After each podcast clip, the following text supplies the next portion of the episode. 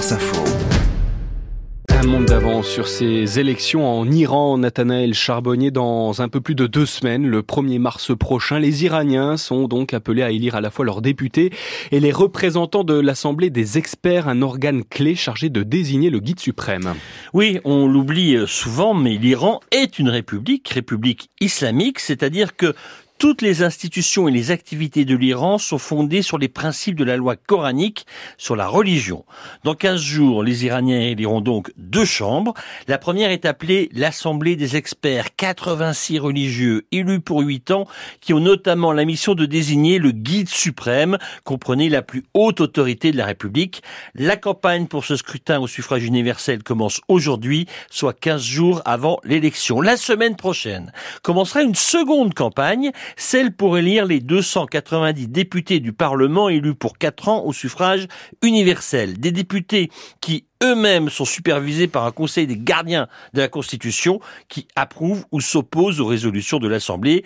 Cela peut paraître un petit peu compliqué, mais ce qu'il faut retenir, c'est que dans tous les cas, le pouvoir est organisé de telle sorte qu'à l'arrivée, eh bien, ce sont les religieux qui ont le dernier mot dans le pays. Et cela se vérifie pour l'élection de l'Assemblée des experts. Tous les prétendants ne peuvent pas forcément se présenter.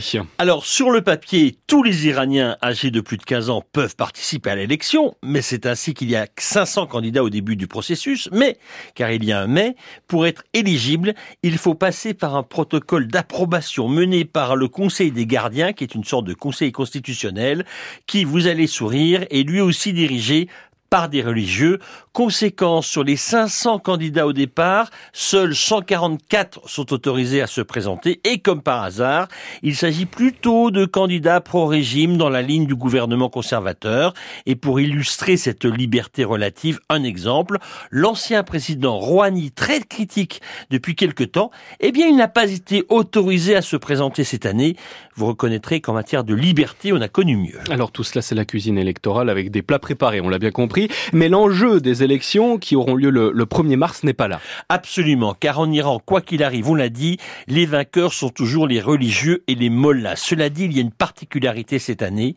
Il s'agit des premières élections nationales depuis le vaste mouvement de contestation femmes, vie, liberté qui a secoué l'Iran après la mort en septembre 2022 de Marsa Amini. Vous savez, cette jeune kurde de 22 ans décédée après avoir été arrêtée pour non-respect du strict code vestimentaire du pays. Il s'agit aussi des premières élections nationales depuis l'attribution à Narges Mohammedi du prix Nobel de la paix 2023 pour sa lutte courageuse pour la liberté et les droits de l'homme en Iran.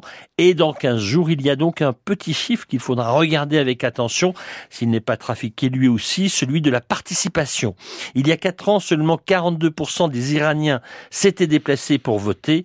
On peut imaginer que cette année, en guise de contestation, ils seront encore moins à le faire. Réponse le 1er mars. Merci beaucoup Nathanaël Charbonnier pour ce monde d'avance à réécouter sur l'appli Radio France.